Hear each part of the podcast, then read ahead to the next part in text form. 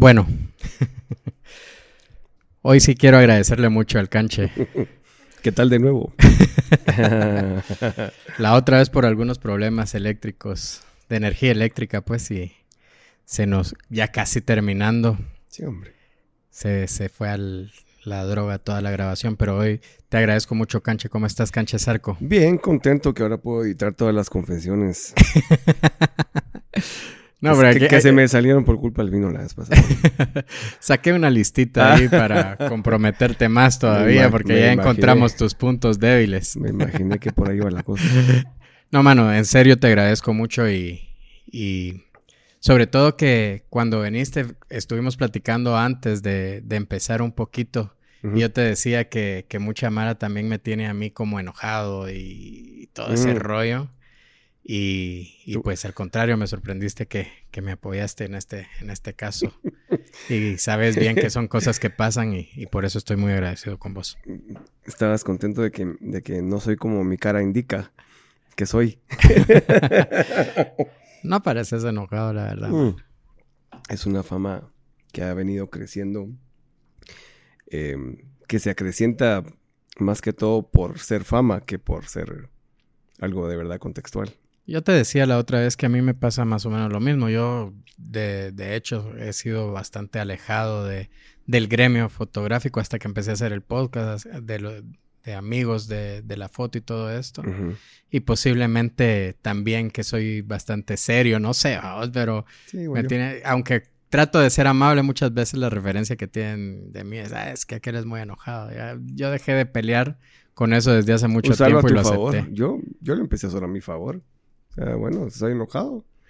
me voy a dar licencia de hablarte cuando verdaderamente estoy enojado para, y no me va a dar pena, vamos. O sea, no pasa nada.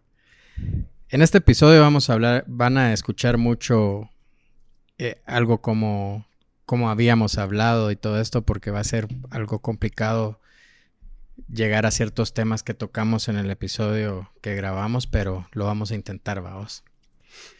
La otra vez empezamos con, con que nos contaras un poquito de los inicios, cómo te llegó la música y sí. cómo se desarrolló todo este rollo dentro de tu familia, vamos. Sí.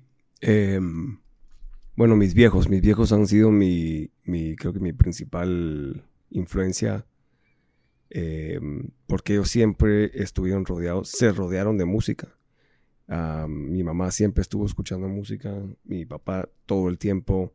O sea, yo tengo un montón de memorias muy especiales y artistas muy puntuales que representan a mi papá porque eran los que siempre, siempre escuchábamos eh, en el carro cuando íbamos a algún lado.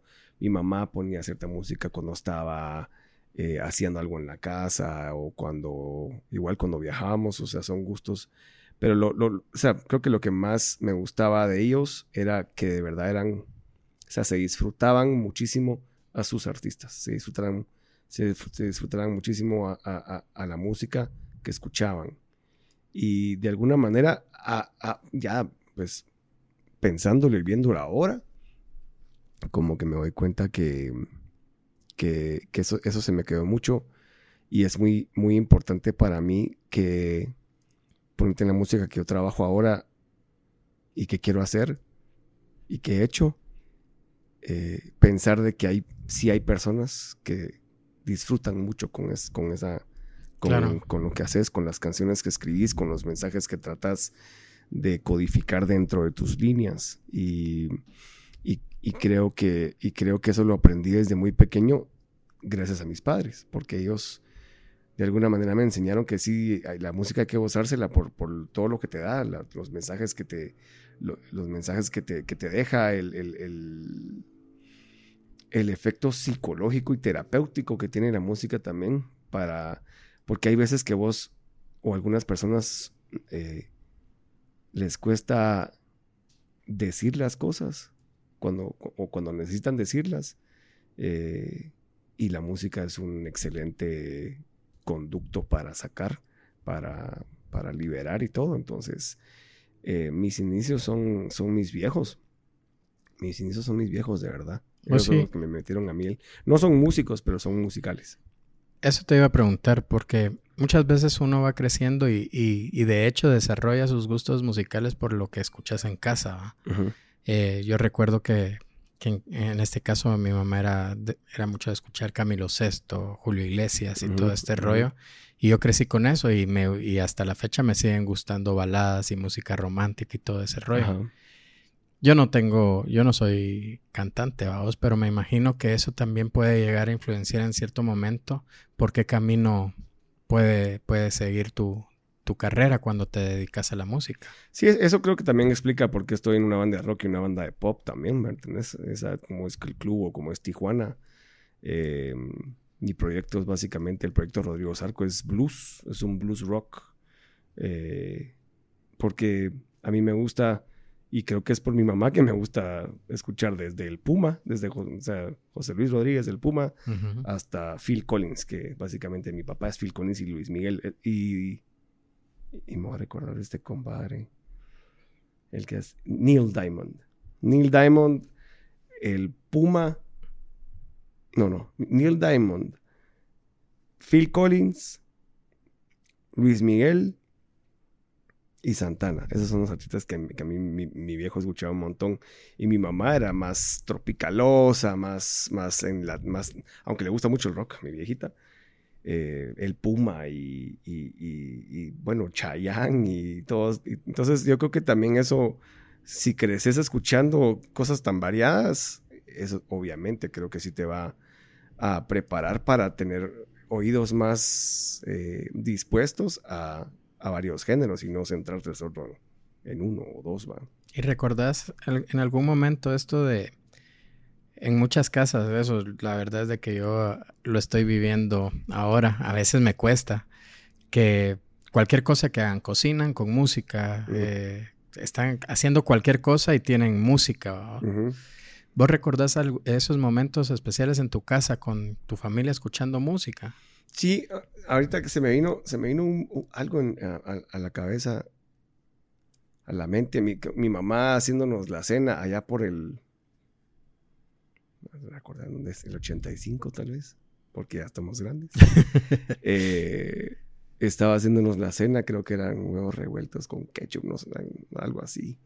Porque, o sea, yo, tengo memorias de mi, de, mi, de mi infancia muy puntuales, no me recuerdo de todo pero sí me recuerdo de cosas muy puntuales. Y me acuerdo que estábamos escuchando al Puma cantar la de Esa cobardía de mi amor por él. Y esa canción siempre me recuerda a mi mamá, a huevos revueltos con ketchup, a la cocina de esa casa en el, 85. Y entonces siempre había música, como digo, o sea, de repente oías a mi viejo cantar en la bañera oyendo Santana o, o siempre la música estuvo, estuvo ahí. Y creo que por eso fue tan fácil como enamorarme de la música. Claro, y aparte que ahorita que cantaste ese pedacito, eh, obviamente la, lo que sigue de la canción, vamos, eh, porque también mi familia escuchaba, mi mamá escuchaba esa música pero eran canciones como con mucho sentimiento. Y al recordarla ahorita volteas a ver a tu, infancia y todo eso y me imagino que son sentimientos muy especiales. Sí, te mueve. A mí sí me mueve todavía. Y, y, yo, aparte de la, de, la, de la imagen de parco y de serio que tengo, soy, soy bastante sentimental con el tema este de la música. Yo puedo, o mi familia, o de, o de ciertas cosas que a mí me recuerdan. A mí la música yo hago una canción y la puedo escuchar mil veces, pero te traigo una canción a enseñarte la voz, porque quiero que la escuches. Me, pongo emocional. Viéndote a vos a escuchar la canción, no sé, me pasa siempre y me dan ganas de llorar, qué, qué ridículo. O sea, ¿a qué, horas, eh, eh, ¿a qué horas estoy peleando lágrimas enseñándole una canción a alguien? Y, y, no sé, porque hay algo bien especial en enseñarle algo que hiciste súper fuerte o personal a alguien. claro no, he tratado de, descifrar qué es ese, qué, qué, es eso que me mueve a, que me den esas ganas de, de exteriorizar sentimiento cuando escucho o sea, me voy aquí, la pongo en el carro, escucho la canción, no pasa nada, ¿me entiendes? Pero no sé, la, música tiene esa magia de, de, crear algo, un sentimiento casi palpable en, en cualquier momento, pues. Dicen que el arte, eh, como todo, todo artista eh, creador de, de, su pasión y de todo lo que les gusta hacer, ¿va? Cuando desarrollas una técnica o que lo aprendas de cualquier forma a hacer y la mostras, creas sentimientos. muy fuertes en vos cuando, cuando las mostras a alguien más. Esto puede ser que se deba porque es creación tuya. Pasa mucho también cuando, cuando tenés un hijo, cuando, cuando, cuando alguien ve algo que hace tu hijo y te ese orgullo tan grande que sentís de mostrarlo, puede ser lo que provoca ese sentimiento en vos. Sí, tiene mucho sentido, la verdad. No soy, yo no soy padre, pero, pero sí podría, pero sí a veces a veces una banda habla de, sí, este es mi segundo hijo, ah, mi segundo disco, ¿me entiendes? O sea, yo creo que también es, es algo que, que para mí se ha convertido como, yo no quisiera decir la fórmula, pero sí algo eh, como obligatorio en las, en las canciones que trato de hacer es que sean genuinas y que tengan ese sentimiento. Y yo creo que por eso mismo, porque cuando se hace la música desde un sentimiento genuino, eh, y, que a la hora que lo grabes estás de verdad sintiendo lo que estás cantando. Eso, eso, eso creo que es más eh, valioso y tiene más incluso apil comercial que una canción que esté planificada basada en una fórmula que ya está comprometida que te va a funcionar, ¿me entiendes? Eso te iba a preguntar precisamente. ¿Vos crees que, la industria o el marketing y todo esto que también envuelve el mundo de la música da, da lugar a, crear cosas genuinas y que sin, sin ninguna pretensión más que mostrar tus sentimientos a través de la música. Yo creo que todo género tiene música genuina, eh, alguna más que otra, porque se nota se nota que, cuando algún género está, está siendo como el dominante en cierta época, se nota que de repente hay un montón de canciones que empiezan a sonar igual, que empiezan a tener estructuras similares, frases similares. Em, entonces como que cuando vas sacando fotocopia de una fotocopia y una fotocopia y una fotocopia va perdiendo va perdiendo legibilidad, ¿no? Va, perdiendo eh, claridad la cosa. Entonces creo que, muchas, incluso muchas canciones que se hacen o que se han hecho, eh, son productos de mercadeo, no son tanto canciones, sino que son nada más una herramienta para, para seguir sacando, echándole agua al caldo, digo yo, seguir eh, eh, viendo qué le sacas y qué le sacas y qué le sacas. Cuando ya pegó una canción, pues saquemos unas tres, cuatro iguales y de repente seguimos haciendo pisto esto, pues, ¿no? Y que eso ha sido así siempre, ¿no? Sí. Que antes, pues, todo, si el, el entorno de las canciones o el contexto de las canciones era todo este romanticismo, todo el, pintar todo esto como muy nostálgico, como con un sentimiento desbordado. Sí. Eh, pero encontraron esa fórmula y era lo que, lo que funcionaba para un baladista también. Pero ahí es a donde voy, a donde voy y eh, eh, que es en donde vos podés saber si, si algo es genuino o no, es que si lo sentís cuando lo escuchás. Claro. Em, porque si vos sentís que ya escuchaste esto antes, por más que usaron otras palabras, creo que, hay, por ahí ya, vas, ya vas como descubriendo qué se hizo con esto, el corazón, y qué se hizo nada más con la cabeza, pensando en una fórmula que ya existía, ¿no? Y debe de ser difícil cuando, cuando tenés un hit muy fuerte. Recuerdo mucho el disco de Animal Nocturno de Arjona que la rompió porque vino a, valga la redundancia, romper todos los esquemas de composición que traían eh, muchos lo comparaban con, con trovadores, eh, restándole mérito a sus composiciones, con letras rebuscadas y todo esto, palabras rebuscadas que yo siempre digo que aprendí muchas palabras con las canciones de Arjona porque tenía que ir al diccionario a ver qué quería decir una amalgama, o quería saber qué era esa palabra, qué significaba. Pero él lo intentó en sus siguientes discos y poco a poco tuvo que reinventarse totalmente, aunque sigue siendo como la misma línea, pero dejó de, ser un, un, punto fuerte de su música para jugarle un poquito en contra en los siguientes discos. Y exigirle mucho más a la hora de componer, porque tenía que hacer algo innovador y a la vez que tuviera el mismo tipo de mensaje. Y la de tener difícil, pues, porque cuando tenés un éxito como el que tuvo Arjona o como el que tiene Arjona, y por eso es que recibe también un montón de hate, como dicen ahora, ¿ven? claro. que, que, o sea, hay gente que sí de verdad odia la música de Arjona sus razones tendrán, está bien, pero es innegable el éxito que tuvo. Eh, yo creo que a la larga el hecho de haberse visto rechazado rotundamente en Guatemala y, que lo hayan empujado a irse a México le sirvió absolutamente para que él se convirtiera en lo que se convirtió, porque tal vez en esa época Guatemala, si no, no estaba preparada para la música que estaba haciendo, pues. Obviamente yo, yo sí he escuchado, yo escuché los discos, yo me hice muy, muy fan de Arjona con Animal Nocturno. yo no, los discos de antes no, o sea, la verdad es ¿No las habías escuchado? Eh, dos, tres canciones, yo, yo era muy chavo tal vez en ese entonces. Él es el de SOS. Claro. Va, esa es la rola que él, antes de Animal ah, Nocturno. tenía uno más uno. y Jesús Verbo no sustantivo es antes de, antes de Animal Nocturno también. Sí. Em, déjame decir que te amo. No, sí, es que. Sí, sí. O sea, yo, yo, cuando me volví muy fan de, de, de, de, Ricardo Arjona, él era amigo de mi tío Chepe. Eh, también por ahí iba la, eh, siempre nos contaban historias de cómo lo llevaban a la casa de mi abuela y cantaban y todo el rollo. Entonces, de alguna manera yo también tenía un interés ahí en, en, en, la música, pero con Animal Nocturno sí me capturó, man. O sea, sí dije yo, ok. De por sí, yo de las primeras canciones que yo daba en concierto eh, en el colegio, estás hablando de 16, 17, 18 años, es Animal Nocturno. Es que eso te iba a decir yo que o sea la música de Arjona sí estábamos muy chavitos, no sé si era así demasiado. Eh, yo sí recuerdo, por ejemplo, su participación en la OT y todo ese rollo, sí lo tengo como eh, con la canción de que decía llevas una estrella en tu vientre. Eso sí no la Yo sí era muy fan de Arjona, ¿no? Pero, pero bueno. Pero sí, a eso iba, ¿verdad? Que cuando tenés un, éxito muy, muy fuerte, es difícil no intentar replicar las fórmulas. Claro, claro, claro, totalmente, totalmente.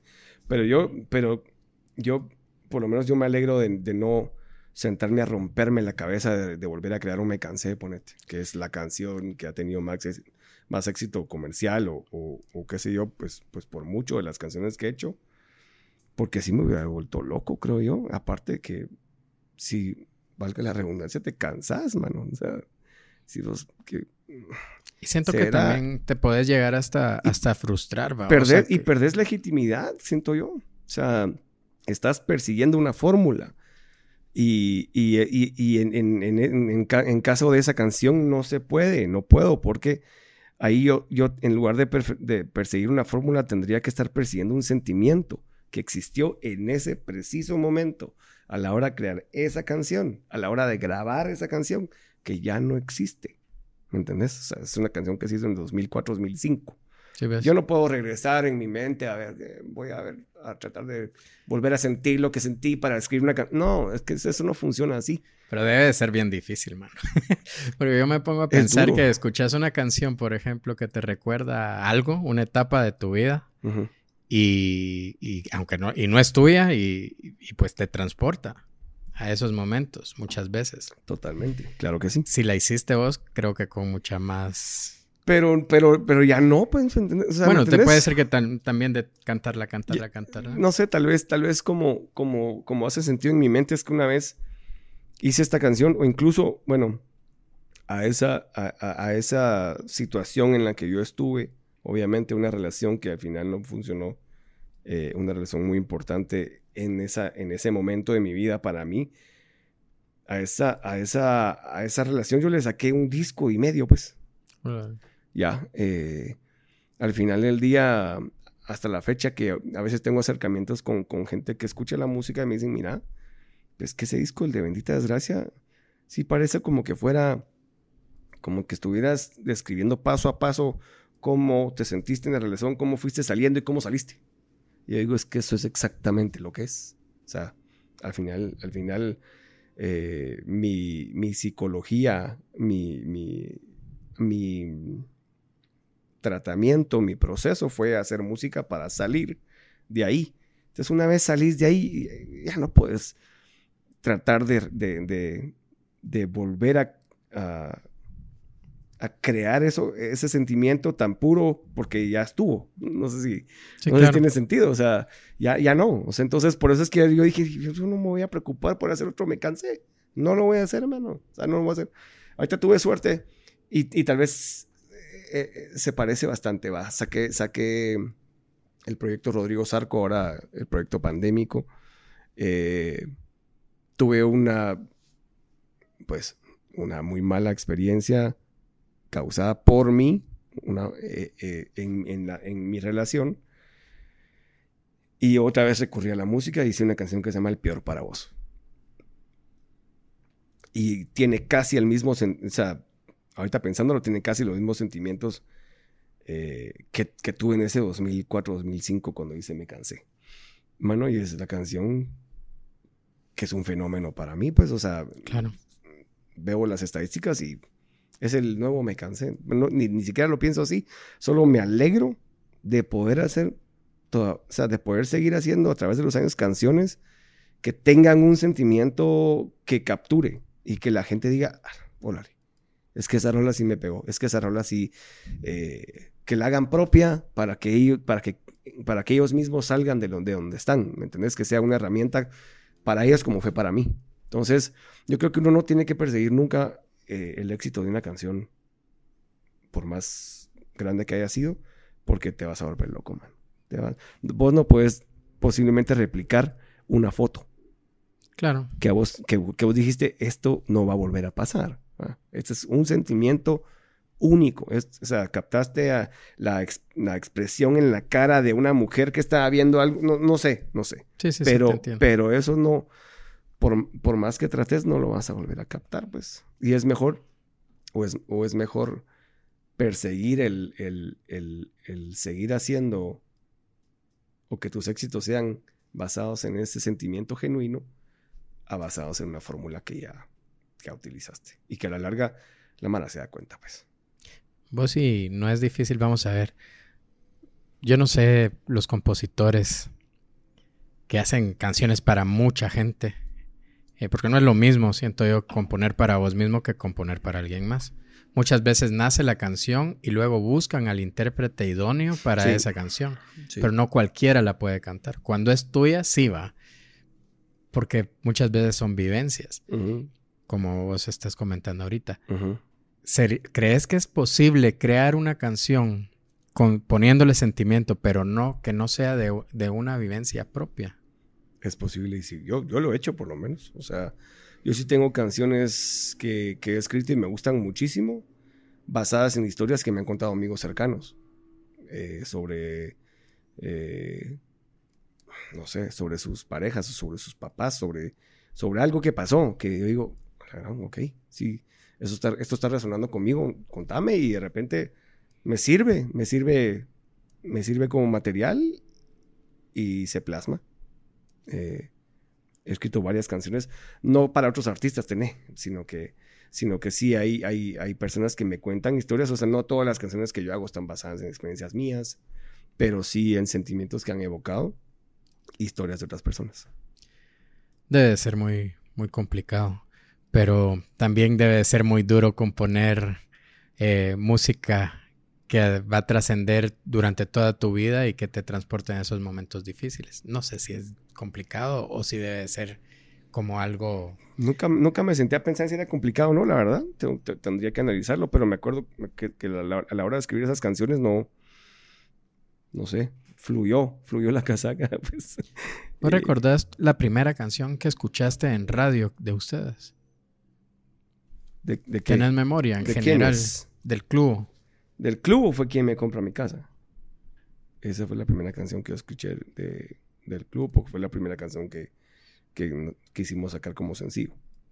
Pero vos cuando empezaste en la música, la otra vez que platicábamos, el, tu primer grupo fue el Versus. Versus, ¿verdad? En Pero ahí 90 y sacaste, sacaron 96. discos con... un disco, un disco sacamos con Versus, eh, que, que básicamente es un disco que tiene conflicto de personalidad porque eh, teníamos, teníamos tantas, tantas diferentes influencias y queríamos ser todo al mismo tiempo. Queríamos ser todo lo que estaba pasando al mismo tiempo. Queríamos ser Stone Temple Pilots, queríamos ser Pearl Jam, pero también queríamos ser eh, poperos como no sé qué otras bandas. Pues, o sea, yo oigo su disco y hasta me, me, me, me causa un poco de ansiedad porque, porque no aterriza en ningún lado.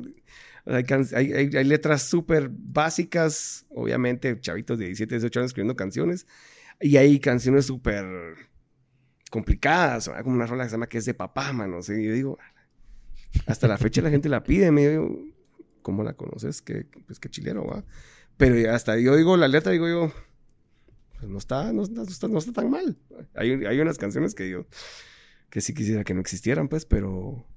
Eh, no, versus, versus fue, cuando yo estaba en el colegio. Yo estaba en el colegio, una amiga mía, pues, que, que, que me había visto cantar en, en, una banda que había en el colegio, en el coro y todo, me llegó a preguntar si, si estaba interesado, que unos amigos de ella em, tenían una banda que estaban, estaban buscando vocalista. Entonces yo, bueno, no conozco a ninguno de ellos, pero vamos, va, démosle. Entonces fui, fui a audicionar. Eh, y, pues, le, o sea, me gustó el rollo y a ellos también, y inmediatamente me quedé. Y ahí nació Versus. Y hicimos, eh, creo que la, eh, el One Hit Wonder, o sea, todavía nos, nos para mí era tan importante porque era súper fan y siempre he sido súper fan de, la música de Guatemala, pero yo, yo, quería tanto pertenecer al movimiento de los noventas, ¿no? Eh, porque yo, yo me capeaba para ver a Bohemia, me capeaba para ver a Viernes Verde, incluso me acuerdo, en, un, fui, a un concierto en la Bohème, en un lugar, un antro que hubo en las Américas, de golpes bajos con Viernes Verde, Y estaba llenísimo. Y yo enamorado, yo, yo estaba, pero totalmente enamorado de todo eso. Y, y para mí era súper importante ver cómo con esta banda yo lograba meterme, nos logramos meter con una canción que se llama Loco por ti que eh, sacamos un disco y estuve en un, en un, recopilatorio de la época que se llama Simbiosis y en fin, la cosa es que lo logré, man. Yo estoy contento de que por lo menos eh, eh, puedo decir que a través de una cancioncita soy parte de ese movimiento. Pero, pero sí, no, entonces esa fue la primera canción mm, que, que, yo escuché en radio. Y me acuerdo, en, el momento que la escuché, me acuerdo llorar de la emoción. Yo no, o sea, no me la podía creer, pues, o sea, imagínate, pues un chavito eh, sonando en radio y, cumpliendo poco a poco sus metas, sus metas iniciales, pues era, era súper chilero. Pues aparte que todo esto eh, lo hemos hablado con varios de los que han venido, que el impacto que, provocaban las radios en el artista era, era, muy grande, pero también iba a la par de la dificultad que tenían de entrar a las mismas, ¿no? Sí, es duro. Hasta la fecha creo que es duro entrar.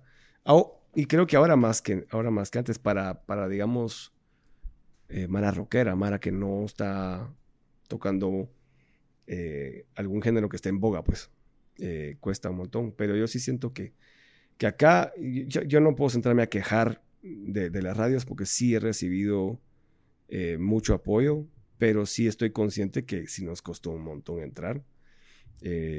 incluso ya cuando estábamos dentro y todo el rollo, igual nos seguían, eventualmente no nos ponían atención con alguna canción o o no sé, se perdió el interés o qué sé yo. Eh, me da un poco de tristeza que no, que no, que no, no siento que haya seguido creciendo la presencia de música local en, radios nacional.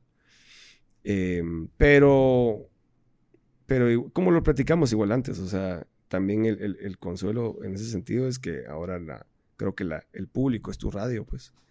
Ahora, ahora las, las plataformas musicales hacen todo tan, tan, tan fácil para poder llegarle de manera más eficaz a, tu público target. ¿va? Yo he estado pensando mucho en ese tema de las radios y GTOs porque es un tema recurrente acá en el podcast. Y, como bien decís, no se trata de, de, de, tirar hate en contra de las ni de restarle valor al, a la radio actualmente. sigue siendo un medio súper valioso, totalmente. Definitivamente, los medios tradicionales siguen siendo muy poderosos para llegar a la gente. Estamos hablando de que, lo he dicho muchísimas veces, que los mayores influencers, si se puede decir, dentro de las redes sociales es la gente que sale en televisión y la gente que está en radio también todavía jala. Todavía, claro que sí, Y sigue todavía la magia, siento yo, de, de verte en televisión en cualquier canal, en cualquier programa, ahí estás avisándole a la familia que vas a salir. Lo mismo pasa en prensa libre. O sea, yo siempre dije que no me importaba que, que me publicaran en alguna foto mía en prensa. Pero cuando se vio, yo tengo los recortes, nada se compara con eso. Yo tengo el, los recortes de toda la nota y de que me mencionan y todo eso. Y son tan pocas cosas que uno le puede dar a sus papás de que realmente los llenen y que se sientan orgullosos que cosas así son muy bonitas. Que sí, no, me, acuerdo cuando salió este último, este disco de Rodrigo Zarco. Eh, pues tuve la suerte de que medios se interesaran en, el, rollo y me acuerdo haber recibido así como un regalo de mi papá, todavía un, portafotos de esos plásticos así, esos que pones transparentes, con un recorte de prensa que hablaba sobre todo el rollo. Estaba feliz y orgullosísimo. Mira, hijo, te traje, va. Entonces, sí, es, eso que dijiste me resonó mucho conmigo. Lo, que uno le puede ver a los, a los viejitos que lo apoyaron a uno tanto es eso, esos recortes. Y, y sí es, sí, o sea, yo, bueno, yo no, no voy a mentir, no sé, no sé si eventualmente esto me afecte o no, pero a mí ya no me emociona tanto. O sea, no, o sea, no. Claro. Dejó de ser tan importante para mí. Pero creo que porque en un momento sí lo fue, lo perseguí y, y, y, sigo siendo consciente de la importancia. Pero como sé que, que, el apoyo ahora ha disminuido porque muchas cosas que uno hace no, no son lo, lo que está de moda, que está bien. O sea, los medios tienen que ir por donde va lo que vende, obviamente, porque por ahí va la cosa. Em, si sale algo bien, pero si no, no pasa nada. Y es que es difícil, fíjate que a mí en este lugar, desde acá, desde, desde nuestro canal de YouTube y las plataformas que tenemos, muchas veces nos escriben artistas eh, que están empezando y todo eso. Nosotros estamos tratando o intentando crear una ventana que sea importante para exponerte. Claro. Todavía no lo somos. O sea, estamos empezando. El día que esto crezca y que en realidad sea una ventana para, para exponer tanto artistas nuevos como artistas consagrados, pues entonces las oportunidades se van a dar. Porque si para mientras nadie te va a ver, si no, o sea, nadie me va a ver si salgo hablando yo solito, pues, o sea, esto todavía está creciendo. Y cuesta mucho decir no, no puedo todavía, porque no porque no te considere importante porque estás empezando, sino que yo no me considero importante como para exponerte, ¿entendés? Entonces, las radios tienen esa, esa capacidad de llegar a las masas, o la tenían antes, pero también eran muchos los que deseaban entrar al, al medio. Sí todas tenían la responsabilidad de, eso, de exponer el talento nacional. No sé, cada quien sabrá si, si, lo, si lo apoyó o no. No, totalmente, no, absoluta y totalmente. O sea, yo, pues con el club llevamos para 17 años, eh, Tijuana vamos para 12, 13 años, o sea, sí hemos hecho ese trabajo de, de, campo, de ir a tocar puertas a medios y llegar a a, dar entrevistas con locutores que no tenían la más mínima idea de quiénes éramos. Em, y, también, y también ponete, lograr, eh, de repente lograr estar en medios internacionales, ponete con, con, Rodrigo Zarco, por alguna razón logramos, logramos entrar en Playboy México, en Newsweek México, y entonces eso, sí se siente también un poco chilero. Es como, ah, ok, ahora ya estamos en... También es algo que, le puedo mandar a mi papá. Eh, y decir, viejito, mira, eh, o sea, los medios siguen siendo importantes. Eh, yo, yo creo que cada, cada oportunidad que uno tenga de venir a hablar algo o, de exponerse siempre es importante. O sea, de alguna manera siento que, que, y no es mamonería, pero eh, viendo la cartera de artistas que has tenido ya en el, en el, en, Back Focus, pues también da de qué hablar, pues, o sea, quiere decir que, que si te están tomando en serio a vos, entonces también puede ser la señal para que también vos tomes en serio que si estamos aquí es por algo, pues. Claro. A mí me gusta una buena conversación y, y, y eso es lo que a mí me engancha. O sea, yo no, A mí me aburre llegar a un lugar y que me digan, ok, ¿por qué el nombre de esta banda? ¿Y en qué te inspiras para Ya te voy a preguntar ahorita. ¿Y por qué? No sé, ah, no sé, yo, yo creo que todo eso ya está publicado, escrito. Claro. Y eso básicamente, a mí me dice que no hiciste tu trabajo de entrevistador, no investigaste y que no te interesa lo que uno tenga que decir. Entonces a mí me gusta llegar a un lugar donde, en donde va a ser más una conversación, en donde durante la conversación vamos a revelar verdades, Claro. y cosas y detalles y, y vivencias que, va, que le van a dejar tal vez a alguien que, que le interesa este material, van a decir qué chile eras tú eso, vas a aprendí algo del cuate en lugar de decir, ah, ok. Es ¿me que fíjate que el formato de, de podcast, acá todavía estamos arrancando, me refiero en general. Eh, no es una entrevista, es una plática y puedes hablar de muchos temas desde tu experiencia. Claro. Entonces, este, siento que poco a poco ha ido cambiando también. Desde, desde, te lo digo desde mi punto de vista, al principio teníamos un, yo nunca he tenido nada apuntado, eh, sino que voy, eh, veo mucho contenido del invitado, mucho, muchas canciones, eh, su discografía y todo este rollo, pero, pero no, me, no saco preguntas y todo esto, sino que dejo que la conversación fluya. Pero ha cambiado mucho porque al principio era eh, eh, tus inicios, como llegó la fotografía en ese caso, cuál fue tu primer cámara. Ya tenía, era bien fácil porque tenías el formato del, de la conversación ya bien establecida, ni Sí. necesidad de apuntar. Pero yo me di cuenta de que eso lo volvía repetitivo. ¿ah? Y después de haber entrevistado a casi 50 fotógrafos, era repetitivo para la gente que lo miraba y también para mí. ¿va? Sí. O sea, ya, lo, lo- ya era así como que... ah. Entonces empezamos a cambiar y hablar de otras cosas, no solamente de, de la carrera del invitado, sino que hablar de temas que para él resultan importantes. Claro. Y creo que esa es un- una mejor fórmula para, para que el proyecto siga creciendo. Ujú. Si no, nos vamos a estancar y se nos van a acabar los artistas. Esto nos da la oportunidad de que cada vez que presenten algo nuevo, vengan y platiquen con nosotros. Y creo que también cuando, cuando, cuando relajas un poquito, obviamente está bien, está bien que si vos tenés ciertas, o sea, cierto plan que querés seguir para guiar la conversación, que creo que es, Ah, claro. es necesario. Creo que también una conversación, una buena conversación humaniza mucho a tu, a tu sujeto, digamos, al que, al que estás entrevistando, porque, porque si, si vas eh, a hablar nada más de las cosas que posiblemente ya se publicaron y cosas muy superficiales y cosas repetitivas y aburridas, pues no sacas a- al artista de la casilla de artista, sino que, sino que está bien que de repente vos, a través de tu conversación, logres que el artista también se exponga, se- sea, se- se- sea un poco vulnerable y se, y se convierta en una persona para, para, para el público, ¿me entiendes? Claro, claro. Es importante. Vos vamos a hablar un poquito de, del tema de la familia.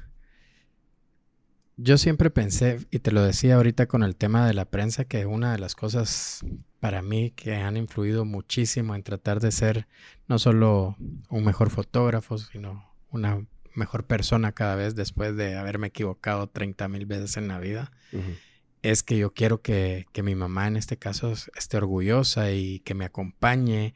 Ella en los primeros podcasts me escribía, lo estoy viendo, ya lo dejó de hacer.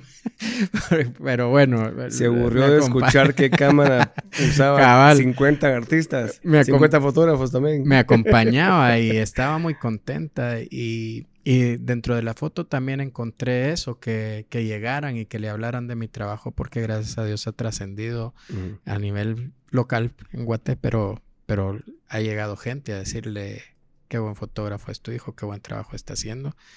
Y eso a mí me llena mucho. Yo sé que tu papá te ha acompañado desde el principio. Ujú. Vi una entrevista por ahí donde hablaban de que él fue el primero que te animó, no sé.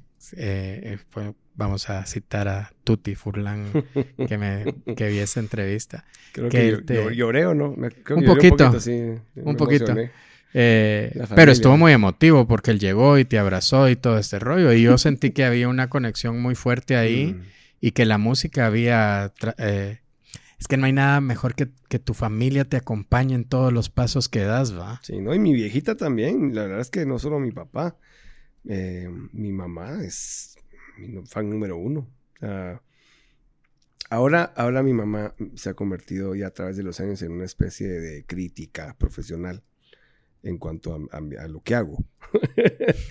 eh, mi hijo, mira, fíjate que en ese concierto yo pienso que pudiste haber utilizado otro suéter o, fíjate que tal vez esta canción, creo que ahí tal vez no iba, ¿me entiendes? Porque son años de años de escuchar. Eh, y yo lo, yo lo recibo con mucho amor y de verdad que lo tomo también en serio. Dije, bueno, de repente sí tiene razón. Em, pero si no, mis, mis papás han sido apoyo número uno. Un número uno, los dos número uno. Em, y te han acompañado hasta la fecha. Hasta la fecha llegan a los conciertos. No van a todos, obviamente, pero de repente llegan y se lo disfrutan. También me llegan, eh, me llegan a contar eh, eh, que, les, que les llegan a, comentar, a comentar de, sobre, sobre la música, sobre, sobre mí. Y, yo creo que hasta se han aprovechado un poquito de la fama, ¿no? ah, usted es, usted es mamá del canche. Sí, pase adelante, lo que quiera, no sé. Eh, de, alguna manera, sí, mi papá todo el tiempo me cuenta vos y, yo digo que soy tu papá. Y entonces me, ya, ya, ya ves, ya me tratan mejor. No sé. Son, son cosas que también a mí me dan, me dan mucha gratificación. Mis viejitos son muy especiales. Mi papá, yo me acuerdo, yo estaba con él bueno, los detalles los pregunté hace poco porque no me acordaba. Yo sabía que era una, algún, algún tipo de feria en el interior y, era en un departamento donde había calor. Entonces, bueno, en donde resulta que es Cuyotenango. Em, estábamos en un salón municipal en, en Cuyotenango, no sé por qué. Eh, solo estábamos acompañando a mi papá en, en, algo. Yo era muy, yo era muy chavito, siete, ocho años tal vez. Eh, había una banda eh, que iba a tocar ese día, pero ah, por alguna razón no empezaba. Resulta que el cantante no había llegado no, o se tardaba en llegar. Mi papá, intrépido como él siempre ha sido, eh, fue a hablarles a la banda, miren, ¿qué onda? ¿Qué está pasando? Tal cosa. Mi hijo canta. y así va. Parado sin saber qué ¿Y ya cantabas vos antes en tu casa? No me acuerdo. ¿No te acordás? No me acuerdo, te lo juro que no. Ahí sí no me acuerdo, no. Mm, de plano, o sea, de plano tal vez ahí saqué todo lo que aprendí de mis viejos y la música y todo, porque sí, yo también siempre fui muy musical, muy, muy entregado a la música, pero no, no me acuerdo haber sido, ya haber cantado ese tipo Siempre haber ensayado algo para cantar. Sí, me acuerdo que, que, en ese entonces el, el, rollo ahí era, mi canción favorita era Popotitos. Y mm, entonces le preguntó a, a, la Mara de la banda, ¿ustedes saben Popotitos? Sí. Dijo, no me acuerdo que le dije, de plano le renegué porque a qué hora después, ¿va? Pero bueno, micrófono en mano y mi amor entero de mi novia y que dice que él dice que el lugar reventó, estalló y yo pillé. Pero no me acuerdo, no me acuerdo tanto, no me acuerdo más. Me acuerdo un cachito del lugar, me acuerdo el calor, pero no sé si tengo bloqueado eh, todo eso porque no me acuerdo muy bien, pero supongo que esa fue la primera vez que yo ya, que yo me subí a un, a un escenario y canté. Y sí, y mi papá me dio el primer empujón. Y, si, y algo que, me gustaría saber si recordás, si recordás en qué momento te enamoró todo este rollo. Porque hay muchas historias de artistas de que cuando se suben al escenario y ven a la gente cantar y acompañarte durante, durante los coros o durante una canción completa, es cuando sienten la pasión y los mueve a seguir luchando el resto de su vida por eso. ¿Vos recordás en qué momento llegó ese, esa pasión a vos? Tuvo que haber sido en el colegio, fíjate. O sea, si bien es cierto, yo sí amé la música siempre, eh, fue a la hora de, de ya... de ya verme en un escenario eh, eh, con el lugar lleno, no necesariamente por mí, sino un lugar lleno de gente, y atreverme a cantar y de verdad atreverme a, cerrar los ojos y, a, interpretar una rola y recibir el aplauso después. Aparte que, que, me haya gustado cómo lo, cómo lo hice, eh, yo creo que ahí tuvo que haber sido vos. No hay un momento que yo diga, que dije, este es ya llegué. Pero sí me acuerdo, me acuerdo que en el colegio yo hacía todo. Yo, yo hacía atletismo, eh, hacía un montón de cosas. Pero también me metía a roles de música. Pero la música no era mi todo en el momento. Pero ya cuando, cuando empecé con esos, con esos tanes de, subirme a un escenario con una banda en el colegio, con el coro, ir a un estudio, y nos llevaba a un estudio de grabación a grabar un disco, eh, ya empecé a absorber todo eso. Eh, sí fue, sí fue muy especial. Aparte que, ponete, Alush Nawal llegó, me acuerdo, Alush Nawal llegó a tocar al colegio donde yo me gradué del colegio alemán. Alush Nawal, eh, Álvaro, ellos salieron del, del, del, alemán. Pero creo que cuando yo estaba entrando al colegio, ellos ya estaban graduándose. Pero me acuerdo que era un concierto. Y sí, también me fue fue un shock, o sea, fue un, wow para mí, porque me acuerdo que en ese momento en adelante, yo, yo fan de, de Alush Nawal, yo hacía que mi mamá me llevara a, a, donde vendieran discos a comprarme el cassette de Alto al Fuego, yo hacía la de Wiro, hacía la señal, yo a donde fuera, mano, Alush, yo, de Wiro yo hacía que me llevaran. Entonces, no sé si, no sé si, yo creo que es una colección de momentos porque yo puedo cerrar los ojos y pensar en mis viejos con su música. Em, puedo cerrar los ojos y, verme en ese concierto de Alush o, o, verme en el escenario, en el colegio, cantando, o en el estudio, o, incluso audicionando para esta, esta banda y decir, tal vez todo ese, toda esa combinación, todo ese combinado de vivencias y experiencias y de sentimientos hicieron Tal vez que se, se, solidificara mi amor por la música, porque creo que siempre la tuve. ¿Y crees que es... Se, se puede... Vamos a ver cómo la planteamos. ¿Crees posible hacer una carrera sólida acá en el país por medio de la música? Sólida me refiero también desde todo aspecto económico que sea una carrera estable, vamos, un, un trabajo estable. ¿Crees que es posible? Sí, es posible. Si tenés, si tenés mucha suerte y si sos bueno, creo que las dos cosas tienen que ir de la mano. Podés hacerlo desde muy temprano, desde que empezás. O sea, si tenés algo, si, si, si lo, yo digo si lo tenés, si tenés ese intangible que, que la, gente desde el, desde el principio diga, ah, aquí hay algo, ah, aquí hay algo, porque eso, eso si lo tenés, estás hecho, siento yo, para el resto de tu vida. Pero es difícil, ¿no? Porque... Es dificilísimo porque tienes que saber manejarlo y tienes que saber usufructuarlo, tienes que saber sacarle el jugo a todo eso, pues porque, o sea, si, si vos decís, bueno, me voy a dedicar a la música en Guatemala, va, tienes que diversificar en primer lugar. Eso es número uno para mí, en mi experiencia, lo que yo hice banda de covers, eh, vos ser dueño de tu propio audio, vos ser tu propio manager, aprender rápido porque si no te ven la cara. Em, de alguna manera crear todas estas avenidas eh, de que generan para vos. Pues. Entonces, en, en, un evento venís vos y vos ganaste porque vos alquilaste el audio. Vos ganaste porque sos el manager, manager, de tu propia banda.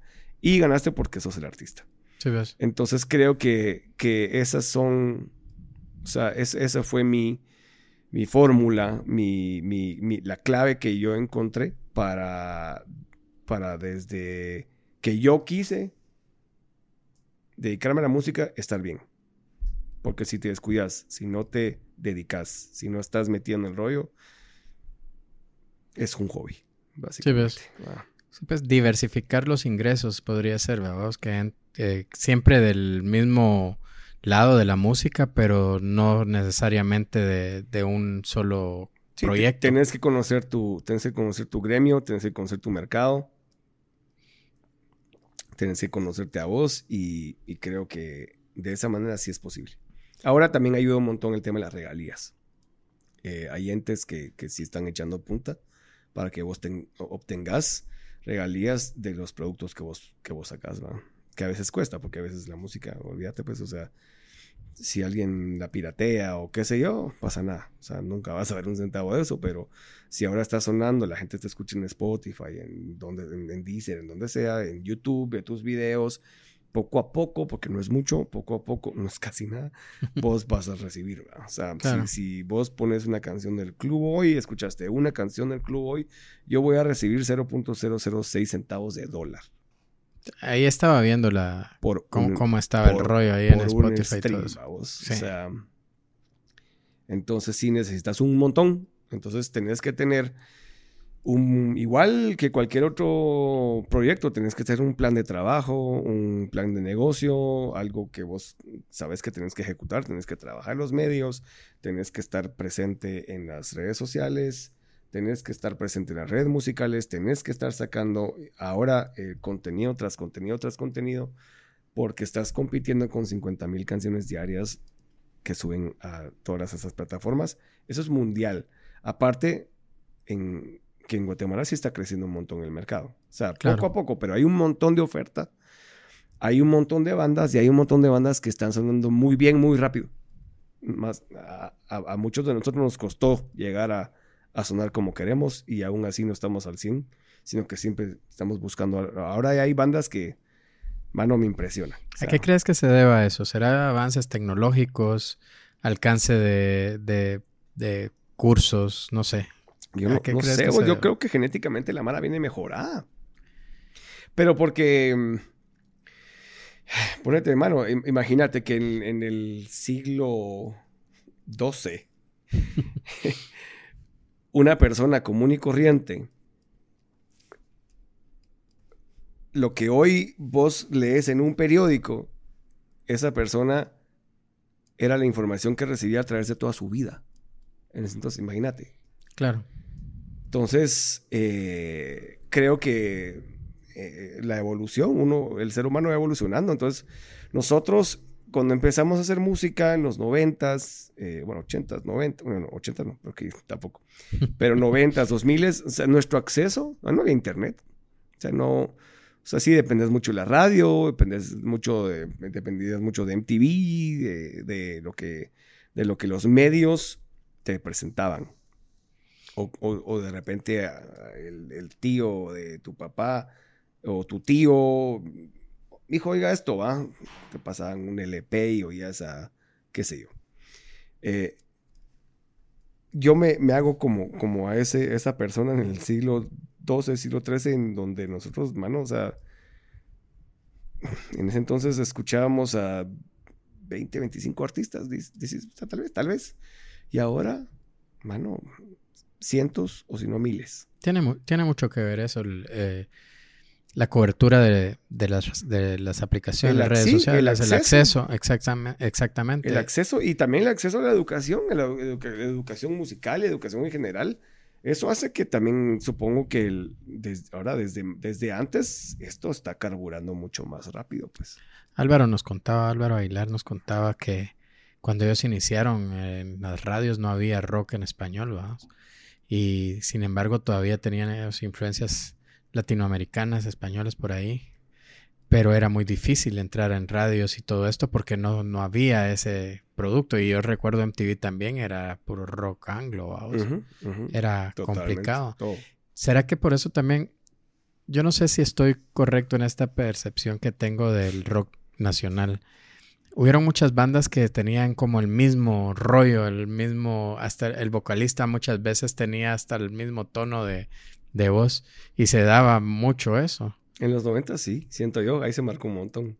¿Verdad? Ahí se, se marcó un montón, esa, esa el, rollo, el, rollo grunge, eh, incluso también el rollo antes, el, el, el, rock, el rock, el hair, los hair bands, vamos, toda esa mara de los ochentas, el Def Leppard, el Poison, el, todas las, estas, las glam, las, el glam rock, Bon Jovi.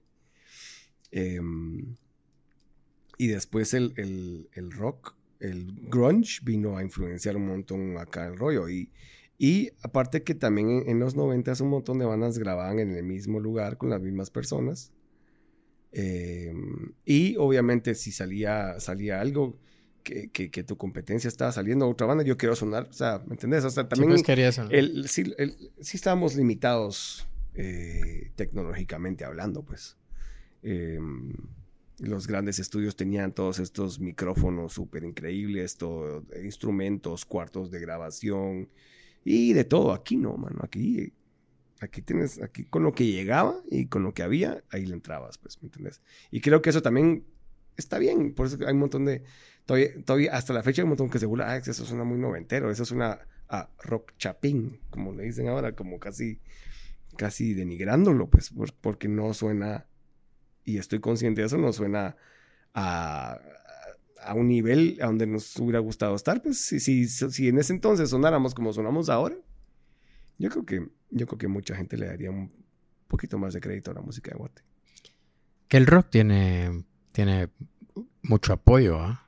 Sobre todo acá en Guate. Sí. Em, esperemos que ese apoyo trascienda también a bandas nuevas, porque hasta ahora, te repito, mi percepción, sin, sin ser declarado rockero o, seguidor del rock chapín, es más, ahora he estado consumiendo más este rock nacional que, en el resto de mi vida. Eh, pero me he dado cuenta de esa, he percibido eso, de que, de que sí tienen mucho apoyo. También de la dificultad de que bandas nuevas trasciendan al nivel de que del que trascendieron ustedes, por ejemplo, Bohemia, Malacates, Viento en Contra. Todas estas bandas que realmente llegaron a hacernos sentir que no necesitábamos que vinieran bandas de fuera para escuchar buena música. Eso me gustó un montón, vos. Me gustó un montón que, que existan, que existan ya estas bandas icónicas de Guatemala. O sea, quiere decir que aquí sí hubo y existió un mercado para nosotros importante, pues. Em, aún así, estoy de acuerdo con que, las, con que las bandas de ahora merecen y necesitan más apoyo. Nosotros tuvimos la suerte de entrar en el, en el rollo eh, en la época que el rock era el rey, El rock era el rock. o sea, eh, ahora ya no. Hace años que el rock ya no es eh, que ya no es el rey, pues, y de, por sí no somos ni siquiera el segundo ni tercer género más popular, siento yo, acá, o en, el nicho en donde estamos ahora, pues, porque ahora todos son nichos. Em, y creo que eso es a lo que se enfrentan un montón de las bandas nuevas. Yo lo vivo con el, con el proyecto Rodrigo Zarco. ¿Me entendés? O sea, yo, o sea, yo estoy empezando de cero. O sea, yo hago conciertos y no llega mucha gente. O sea, ¿me entendés? Eh, uno no, aunque sí sirve, no puedes valerte nada más de tu nombre o tu reputación o qué sé yo, pues. Em, porque. Y, para mí eso está bien, pues. O sea, yo la verdad que la música que estoy haciendo ahora la hago de verdad que por el placer de, poder hacerla, mano. Y, y, gracias a eso, eh, que la comparto y la gente le ayuda, nítido.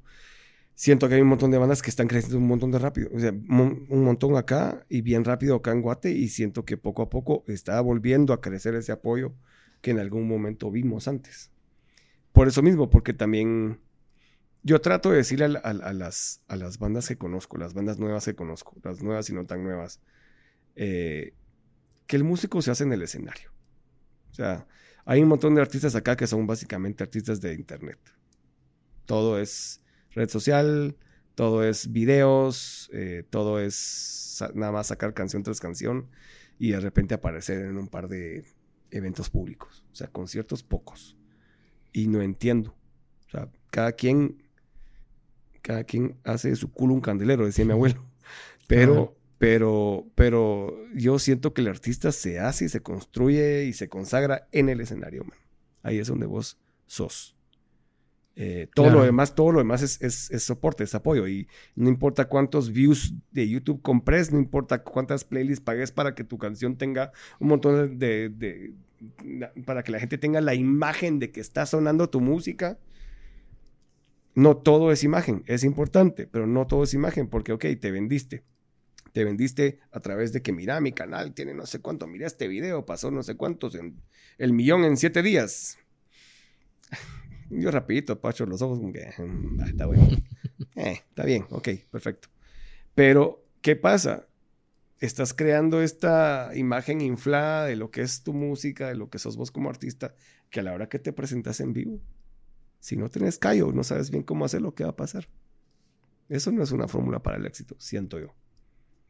También que al final los artistas, ahora más que antes, porque antes todavía aunque hay regalías, como bien vos decís, de las plataformas, no sé cómo, cómo era la, cómo está en comparación a las regalías que, te dan por un disco, por ejemplo.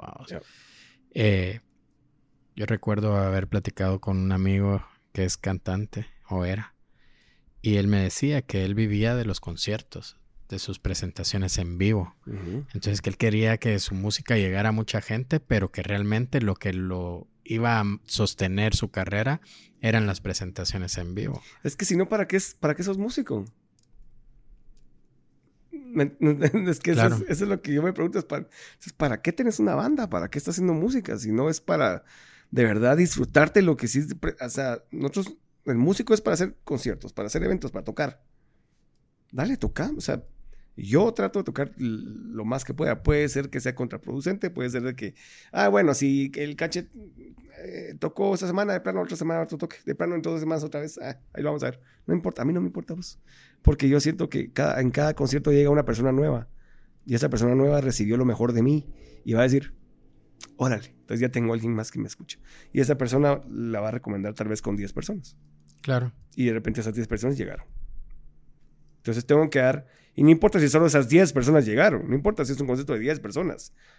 Si se tomaron el tiempo, pagaron para estar ahí, escuchar, les voy a dar lo mejor que yo pueda dar. Claro. Porque eso vende mejor que un buen video, eso vende mejor que una buena grabación. O, que yo te diga, mira, mano, esta canción ya en tres días tengo tres millones de.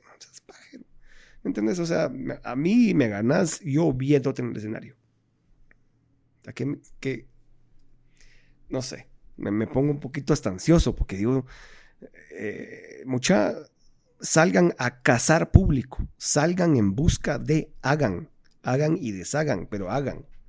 Solo así es que nosotros llegamos a que nos notara un patrocinador y nos ofrecieron un contrato. Y fue abriéndole el concierto de lanzamiento de disco a otra banda grande, pues pero nos hicimos notar porque ya estábamos sonando, porque estábamos tratando de hacer conciertos, de estar presentes, de en, en donde hay conciertos, tal lugar, podemos tocar pilas, vamos, eh, va. Eh, si las oportunidades no llegan, vos las tenés que crear. O sea, nadie te va a regalar nada, men. O sea, si vos creas tu propio espacio, creas tus oportunidades y vos tenés que siempre ponerte en la mejor oportunidad de que alguien te vea dar lo mejor de vos. Pues esta marca que, que hablas es Gallo. Cerveza Gallo. La cervecería. ¿Vos crees que, es, que si no hubiera sido por Gallo, yo la otra vez te lo comentaba, no, no hubieran llegado estas bandas a ciertos lugares? ¿va? Tal vez llegan, pero entre unos años más. ahorita. ahorita y no antes, sí, totalmente. Era muy complicado. Yo, yo, yo siento que el club no, no estaría en donde está a nivel nacional y lo digo basado en la reacción de la gente cuando llegamos. Eh, no estaríamos ahí si no, fuéramos, si no fuera por el apoyo que hemos recibido de Cerveza Gallo a través de los años. Porque... Y también le doy mérito a, la banda. La banda trabajó muchísimo para, para, hacerse notar y la banda hasta la fecha trabaja muchísimo para, para mantener ese apoyo. Eh, para, también tenés, que, tenés que dar, pues si alguien está apostando por vos, tenés que ver cómo te mantienes fresco, presente y dar todo el tiempo lo mejor y no, y no te durmas en tus laureles porque rapidito, como llegó, rapidito también se va.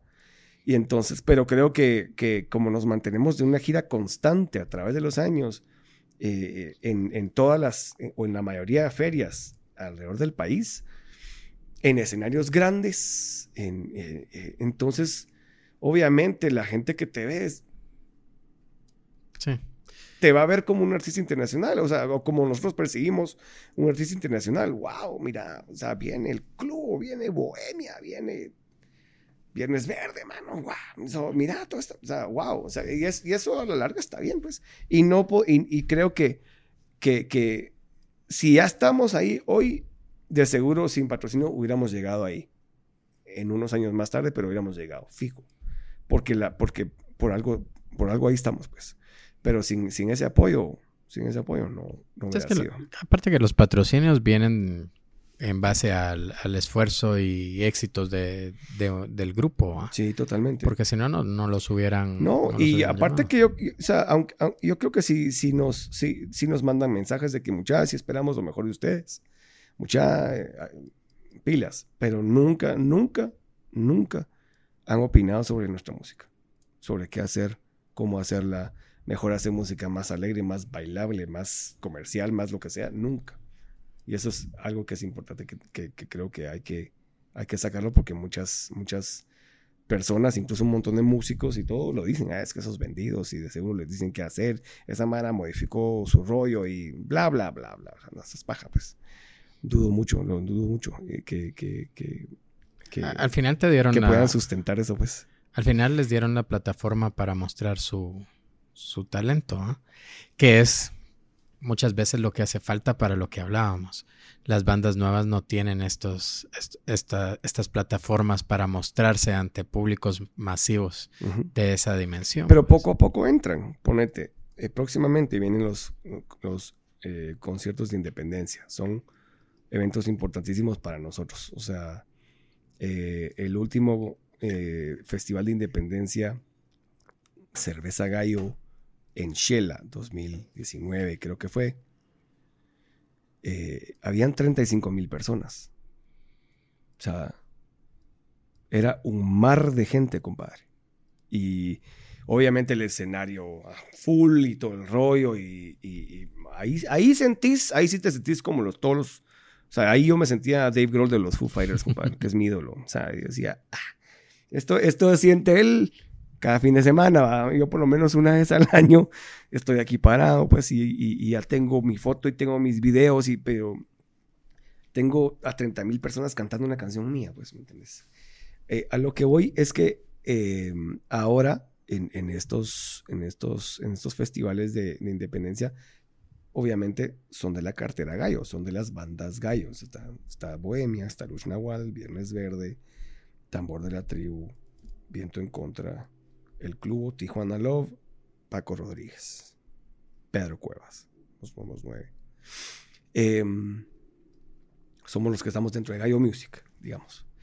Pero ahora eh, ya están invitados a los tres eventos, que es en, Shela, en Petén y en la capital, bandas nuevas. Está Casa de Kelo.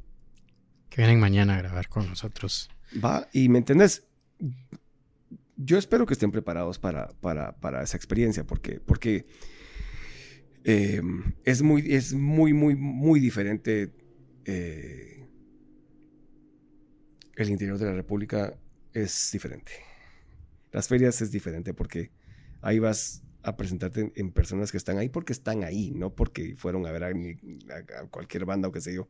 Y entonces Claro. esas son las plataformas que así empezamos nosotros. Nosotros íbamos a ferias y la gente nos iba a ver porque es lo que había, ¿va? Ah, es, lo que hay es el concierto del club con, con X. Vamos, pues. Y, y, y- y me acuerdo de las primeras ferias, en algunos lugares era alegrísimo porque la gente estaba agradecida que había llegado algo a aquel mar de estatuas, ¿va? Vos, vos deshaciéndote en el escenario y así. Mano. Entonces, así es como, como te digo, así es como un artista se hace. Claro. Así es como uno se hace. Y yo espero que, que, que a Casa de Kelo también van a estar los patanes y va a estar Legión, que no son nuevos, pero, No. pero, eh, pero van a estar. Ya va a estar en gira Eh, también los patanes, el Becker. Sí, Eric es, es, es, es buen amigo mío eh, y está muy contento porque yo sé que está muy contento que, que, que, va a estar. Pero ahorita se está dieron- nervioso, Vos ahorita- pero mi huevo, está, está- perdón mis Está palabras, contento. pero está contento. Pero ahorita se dio esa apertura, porque la verdad, venían las mismas bandas, las mismas. Bueno, Pedro Cuevas, El año, entiendo me- que, el año que Eh. Sí hubo apertura, pero era más que todo en el, en el de Guate, no en el interior.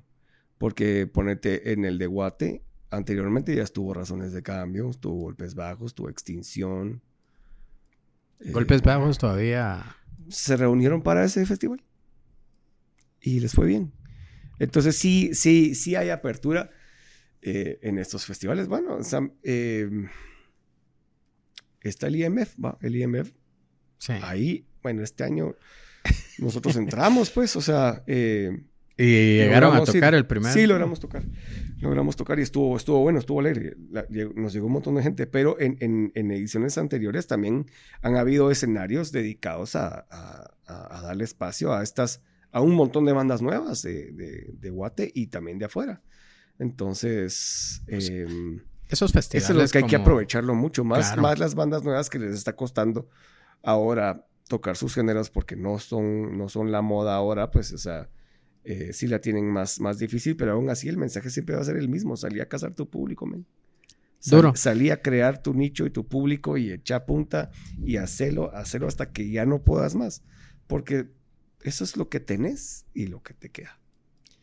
Duro, yo la otra vez le decía a Omar de viernes que yo creía que, que estas bandas, como las que ya hemos mencionado, traían como, como una generación que los venía acompañando y creando también, obviamente, por cada producción públicos nuevos, pero en general el soporte era de generaciones que los venían acompañando. Eh, y eso es muy difícil de cambiar porque el rock alternativo, que es más o menos lo que se eh, de las pues viernes es un poquito más heavy, creo yo. Pero las rolas que han pegado, yo eh, saqué un clip ahí con la guitarra de abrazando, abrazar la niebla, algo así se llama. La abrazar la niebla. Y mano me escribían inbox, que ahí se los voy a pasar a Omar un día de estos, donde me decían así como que me hiciste, me, me transportaste a épocas que no sé qué, que muchas gracias. Y te das cuenta que realmente estas canciones son icónicas para, para, para nuestra generación, que yo soy de esa generación, aunque no consumía el rock, porque, bueno, yo vengo de Petén y allá, pues muy poquito llegaba. De hecho, el tambor de la tribu, que es de Petén, yo lo conocí acá. Sí fue un par de toques allá, pero donde explotaron fue acá en la capital. Y Alejandro lo comentaba de que costó que la gente en Petén los arropara. Sí, porque no era la, cultura, ya estábamos en otro rollo, en la punta y todo eso. Cualquier tierra caliente aquí en, Guatemala, el rock no es, no es el predilecto, pues, o sea... Pero yo siento que, fíjate que yo siento que se debe a eso mismo, que a nosotros nos llegaron las bandas Malacate y todo esto hasta que Gallo los, los impulsó a, llegar. Antes de eso era Rana, la FM de Zacapa, o los esfuerzos que hacían los comités de, de, las ferias locales para llevar bandas que fueran fuertes acá en la capital. Yo te repito, recuerdo Raudales. No sé si los escuchaste alguna vez. Yo recibí mi, creo que mi primera y única clase formal de guitarra con, con uno de los integrantes de Raudales hace muchísimo tiempo. Sí, hace muchísimo. Ojalá hubiera, ojalá hubiera seguido, porque no, no, no, yo solo toco suficiente guitarra para poder componer, pero me hubiera gustado en algún momento. Bueno, en algún momento me subí con la guitarra en, en, el club y sí, qué pena, pero. Pero. sí que te ofrecí tenerte una guitarrita aquí me, para. Me eché de mi banda como guitarrista, la verdad. Muy mal. Pero sí, no, tenés razón. Pero, pero aún así, eh, lo mismo puedes decir sobre el occidente o, el altiplano. Que es todo lo contrario, ¿no? Que es, pero igual, o sea, no nos hubieran conocido tan rápido si no hemos llegado también con, los escenarios eh, de cerveza gallo, pues. pero el occidente del altiplano es como el soporte de las bandas de rock, ¿no? Es, para nosotros es casi, es para nosotros que todavía hacemos rock and roll, sí es es casi nuestra salvación, ese, eh, todo, todo, toda esa área. Eh, en, la capital incluso nos cuesta un montón. En la capital hay apoyo y sí se nota que hay apoyo porque ponete cuando uno ve las estadísticas en Spotify, eso que uno puede ver en qué lugares, están, qué ciudades están escuchando a uno. En la ciudad de Guatemala sí escuchan que la mayoría de, música que, que, ponete que el club ha hecho, supongo yo. Pero, mm, pero la recepción es, es mucho más eh, cuantiosa, digamos, cuando vas al occidente. ¿Pero qué crees que se deba vos? Porque me refiero a, este punto. Popularidad de otros, otros géneros. hay, mucha mara que escucha el rock, el rock nacional acá y sigue escuchando las, propuestas nuevas también. Pero los bares no los tocan. Son muy pocos los bares que... Yo ahorita, ayer fue mi cumpleaños. Feliz cumpleaños. Y me, gracias. y me hubiera encantado ir a a escuchar una banda o algo así a un barcito así tranquilo, que es el, rollo que a mí me gusta. Eh, no hay, va. O sea, estamos aquí a pocos pasos de, delirio. Ah, sí, pero ahí cuesta igual, va. O sea, ¿Sí? es, muy es muy puntual, son muy puntuales los, los, escenarios, los, conciertos. Acaba, acaba de estar Malacates, creo yo. No, va a estar. O va a estar. 19 de agosto, siento yo. sí. Uno, se, uno se mantiene al tanto, papi. yo lo tengo cerquita. Si no estás enterado de tu negocio, no vas a ser exitoso. ¿Has ido a Delirio? Eh, sí, fui una vez. Está muy bonito y Sí, se deben es- de armar es- buenos conciertos. Es, es una plaza que está creciendo un montón y es un bonito escenario. Pues ojalá se, se abra, vamos, para, para estas propuestas y para también para las bandas consagradas, porque mucha Mara que le gusta ir a escuchar este tipo de música no encuentra los lugares a donde, ir, ¿va? Estamos hablando que todas las bandas agarran pre- preguntas en dónde van a estar, no sé qué, y, andan lejísimos. pues. Sí. Mira, hay, hay lugares acá en Guate que bien puntuales que sí se están constantemente presentando, presentando eh, bandas locales. Pues incluso, bueno, también covers, tributos, un montón de cosas, pero, pero que son, pero que son, se concentran más en el rock, ese tipo de cosas. ¿va? O sea, sí. ¿Dónde? va? El Rock El Bú. El Rock Rock El El Bú, Bú sí, tiene años, tiene años de años y sí se ha convertido en una plaza súper importante. Eh,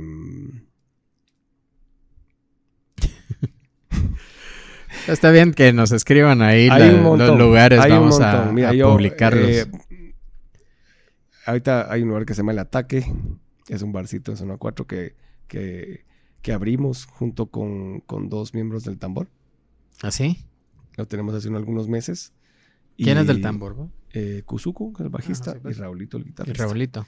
Eh, sí, somos nosotros tres y tenemos un, es, es un lugar que cabe, cabrán 100 personas, 120 personas, algo así. Y, y ahí te voy a mandar el Instagram, vas a ver todos los eventos que hemos hecho, de todo, todo tipo, o sea, desde stand-up a conciertos de música electrónica, eh, eh, conciertos de drag, eh, eventos de drag tuvimos ahorita el sábado, estuvo llenísimo. Eh, y obviamente, pues ahí hay música en vivo todo. el Creo que el que le hace falta salir más es a mí, ¿va? Puede ser. Vamos Pero a... ya a nuestras edades, vamos. Ya no me dejan de ser bien. No, es- bien. no es que no te dejen, es que ya de repente uno ya de vez en cuando lo hace, no, no tan seguido, pues. No sé, a mí me gusta mucho la noche y salir a, Pero sobre todo eso, ir a algún barcito y tomarme unas chelas. De repente te gusta Que lo vean mis amigos y que se acuerden de la última salida de Lirios que venimos a las 4 de la mañana. y Qué alegre, hay, hay que, hacer- hay que hacerlas contar cuando uno sale. Pero está chilero. Vos, ya vamos terminando y espero que, que esta vez sí se esté grabando. Todo Todo está bien. Gracias a Dios. Eh, la otra vez me quedé con algo que sí quisiera que compartieras. Hab- habíamos hablado de que muchas veces las colaboraciones con otras bandas eran muy importantes y a mí me llamó mucho la atención eh, cuando nos contaste de la colaboración que hicieron con, con Bohemia. ¿Me puedes contar un poquito de eso? ¿Qué tan importante fue para vos y por qué fue tan importante para vos esa colaboración? Eh, mira, Bohemia ha sido para mí, eh, bueno, es la primera banda en la que yo me enamoré, la banda, la primera banda guatemalteca que yo dije, "Ah", aparte, bueno, le vamos a dar crédito a Lush, a mí me gustó mucho Lush cuando lo vi, pero ya eh, cuando, cuando vi a, Bohemia en vivo la primera vez, eh, sí me, voló la cabeza, compadre, porque no sé, ah, y, y ahora lo, lo, lo entiendo porque ellos estaban súper adelantados a su época. Y, y sí marcaron, básicamente agarraron la antorcha en, en los noventas y dijeron, bueno, síganos. Vénganse todos con nosotros que vamos para adelante, pero siempre iban los que, los que llevaban la antorcha, era Bohemia. Y, y yo me iba solo a los conciertos de Bohemia. eh, en donde estuvieran, yo trataba de estar en un, en- me acuerdo en un concierto que hicieron en el, en el, en el estadio Cementos por Progreso, pero en la parte como que el- de la portería para atrás, no, el- no, el, no estadio, pues para atrás, era un concierto y me fui a meter. Me acuerdo que estaba lloviendo, llovió y todo el rollo, eh, y, y obviamente ahí el tema también era el stage diving, ¿va? uno siempre peleaba llegar hasta la orilla del, de la barda donde estaba, te parabas y te tirabas y ese era el rollo, pero era parte la experiencia. Me acuerdo que estaba lloviendo, yo ya iba llegando y un par de tipos adelante se tiraron y, mano, me pegaron una patada enana en la cara, me sangraba la nariz, pensé que me había roto. Pero no, pero al final del día era como que quitarte eso y seguir disfrutando la música, cerrar los ojos, eh, que te lloviera y escuchar la música de Bohemia, para mí era, era, era otro, otro tema. vos. Y, y siempre fui muy, es, y hasta la fecha soy, soy muy fan. Mm, son una influencia muy grande para mí eh, desde los 90 hasta, hasta ahora. Ya se los he hecho saber porque ahora algunos de ellos pues los puedo, los puedo considerar mis amigos, eh, mis colegas. Eh, y, de alguna manera es muy especial que a través de los años, con el trabajo que hace uno, hacerse notar y trabajar y, y casi modelar también su, su, no su música, sino que su, su, su trayecto con a, la banda que vos, que, que, vos admiraste mucho y ahora pues poderte ir de gira, gracias a Cerveza Gallo también, que fue que se logró, eh, y irte de gira con, con, con, con, tu banda favorita, pues y ya eh, detesto esta, esta expresión, pero tras bambalinas, no me gusta. eh, poder sentarte con Giovanni y, picarle el cerebro y, preguntarle cosas y poder decirle cosas y ahora él pues obviamente ya, yo lo, considero mi amigo y todo, y todo el rollo. Pero de alguna manera eh, yo, nunca pensé que yo iba a, a, ser parte de algún tipo de celebración o concierto de Bohemia pues o sea como fan no es algo que vos, que vos, que vos lo ves. Incluso como músico, yo, pues, yo, yo, solo simplemente me gozaba mis conciertos de Bohemia siempre y cuando yo podía. Me acuerdo que me, en Petén, en una feria de Petén, eh, estuvimos compartiendo toda la tarde varias bebidas espirituosas, varias historias, varias todo, y me invitaron a cantar con ellos. Y yo, que, como así que, ahí tengo la foto, esa es como, esa foto sí la tengo ahí bien guardada, eh, que es esa foto, esa primera foto que tengo yo cantando en el escenario con ellos, y yo estaba tan feliz, me bajé y lloré, y no, no enfrente de ellos, pero sí, pero sí, pero sí fue muy especial. Y luego vino, vino la, celebración, creo que, creo que son 25 años, no, no, no sé, pero era, era un, concierto de celebración, era, era, era un concierto grande y lo iban a grabar, invitaron un montón de Mara y me invitaron a mí para cantar. Y así, pero que, como que, que, esto va a salir un disco, va a ser una grabación. Y yo, puta, sí, démosle, puta, feliz, ¿cómo no? ¿Cuántas? ¿Qué? Decime. Bueno, al final paré cantando Duele y Planeta Ola. Y, y las canté en los conciertos de Shela y de Guate yo haciéndome el duro en el escenario, pero por adentro estaba, mano, como, como palmera en huracán, así, mano. Yo estaba que no cabía adentro, mano. Y, estaba muy, muy nervioso. Sentía que se me olvidaban las letras. Eh, sentía, obviamente, te, aquí tengo que dar de tengo que dar la talla porque todos me están viendo. O sea, no el público, la banda, pues. Giovanni, vamos, así. Eh, y al final del día me dijeron, mano, vos haces lo tuyo. Haz lo tuyo. Al final pega de gritos. Al final mira qué haces. Vos haces esta onda tuya. Yo, bueno, démosle pues. Y, así fue. Me subí y mm, recibí un, un, poquito de, de, hate del público, supongo, porque el canchito del club, vamos. eh, pero no me importó. al final del día, yo al final del día me acuerdo en un momento busqué quién me estaba gritando mal y me fui a parar enfrente con mi micrófono, con micrófono a cantar. Decir, bueno, decime algo, pues. Calladitos.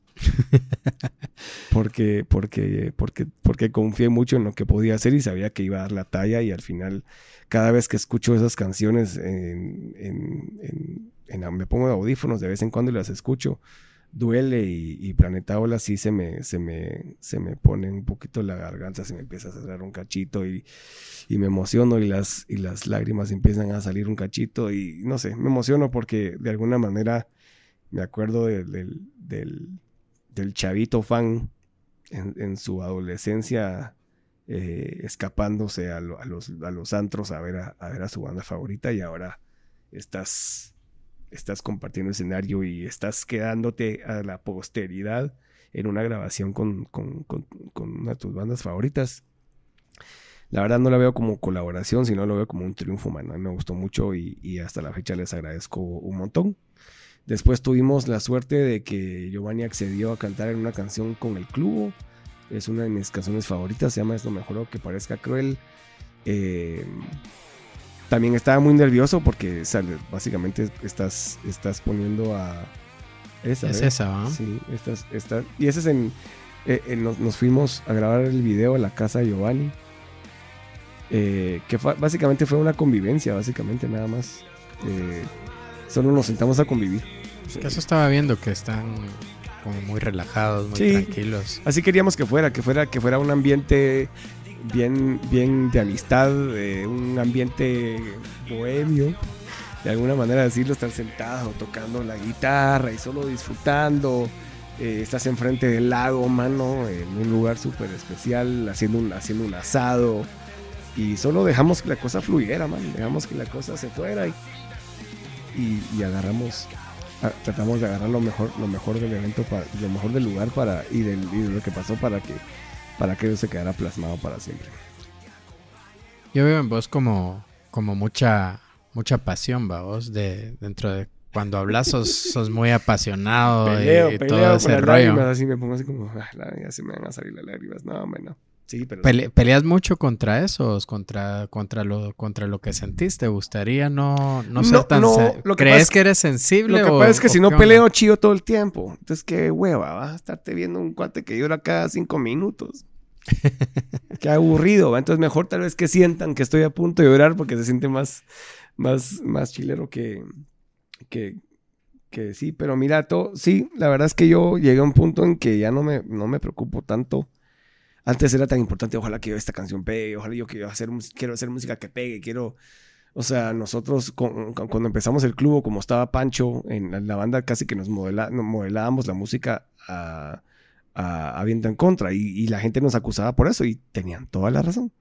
Porque, porque por- Pancho estaba cantando también en el disco. Eso vamos. te iba a preguntar, pero Pancho estaba ya en viento cuando, cuando estuvo... Estaba empezando.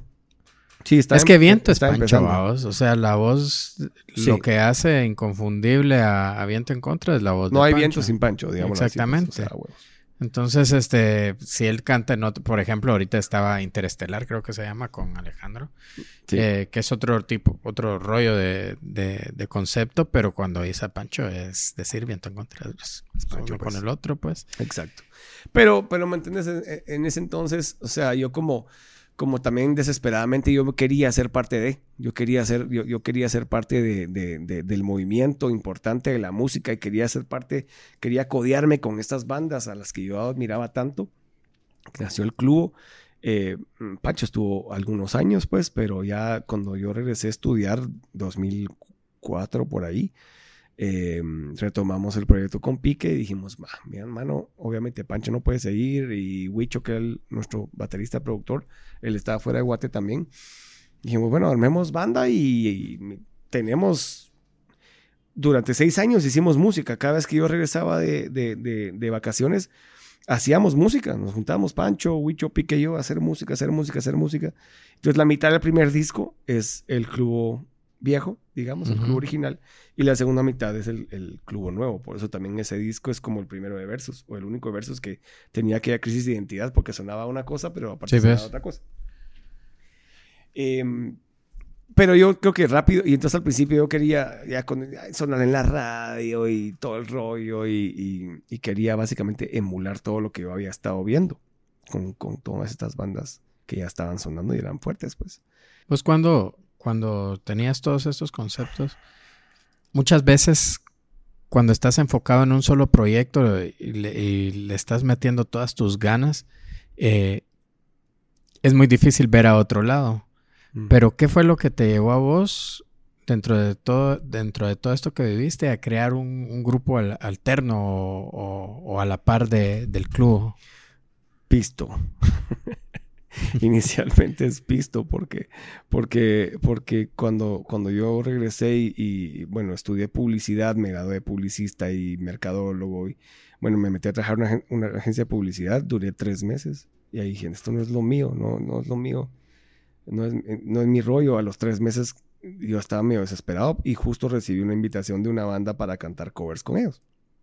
Ahí fue donde yo empecé a aprender el tema de la diversificación que hablamos antes, de decir, bueno, ok, tenés- yo, yo, esa fue, esa, mi- esa primera banda fue mi escuela, banda de covers, mi escuela de, de- de cómo hacer las cosas para, para ganar más. Eh, pasé por diferentes bandas de covers a través de algunos añitos. Eh, el club ya había empezado, ya estábamos, pero el club no daba dinero porque al, al, inicio lo que, lo que generaba el club era para grabar un disco, para grabar un video, para pagar el sonido, etc. Entonces ahí sí era más que todo únicamente la pasión de hacer las cosas. Em, en mis bandas de covers, yo, así es como yo me alimentaba, básicamente, pones el pan sobre la mesa. Fue, se fueron desarrollando las bandas de covers hasta que yo me topé con Luis Pedro González, con el Chamo Suárez, con Rodrigo Rosales. Y, y, y nació Tijuana Love, porque empezamos como una banda de covers, pero rápido al mismo tiempo empezamos a hacer música original. Música que rara porque, porque o sea, yo nunca, nunca me, me, aunque sí, sí me gusta el pop y esos, regresamos al principio a hablar de, de lo que cuando tus papás escuchan de aquí hasta acá, yo creo que, que, que, sos más anuente a, a, aceptar eh, diferentes géneros y a mí el pop también se me dio un montón. Em, empezamos a hacer canciones y dijimos, mano, esto puede funcionar, está, está, y, y súper natural, rápido y natural. Y así, así fue como salió y nació Tijuana Love y, y, yo aprendí muchísimo, he aprendido muchísimo, eh, estuvimos juntos por más de 10 años, eh, los cuatro, Luis Pedro, Chamo, Rosales y yo. Eh, ahora ya somos otros, pero... pero ¿Todos están los integrantes originales o lo quedas vos? Luis Pedro y yo. Solo Luis Pedro y yo estamos ahorita los originales ya. Chamo está en los Estados Unidos y Rosales está triunfando con sus proyectos y con TikTok, conmigo. Sí, no, yo creo que sí estaba destinado a hacer eso porque de verdad que en Guate no hay alguien que haga mejores y más natural que esas cosas. Aparte que me alegra mucho que, que, que, que, él está retomando su proyecto Soapbox, que es genial, siempre me gustó y siempre se lo dije. Eh, o Rosales, no sé cómo le llamará ahora su rollo, y, y, y, verlo bien al final del día, mira, al final del día, eh, personas con las que trabajaste por tantos años si ya por X y razón ya no estás junto en un proyecto, pues siempre es bueno verlos contentos. Eso es lo más importante. ¿Es difícil mantener una amistad dentro de una banda? Vos? Eh, a veces sí es difícil. Vos. A veces es difícil. Es, una banda es una familia y en la familia no todos se llevan necesariamente, pero al final del día son familia y al final del día creo que tiene que prevalecer el, amor y el respeto, mano, y, y, y, y, sin la, y si no se solidificó una amistad, pero por lo menos hay un cariño de, de, de, que, mano, hicimos todo esto juntos, pues, hicimos todas estas cosas, las hicimos juntos, o sea, y eso hay que quererlo y respetarlo, y, y, y, después de eso solo, solo tienen que, que, que, quedar cosas buenas.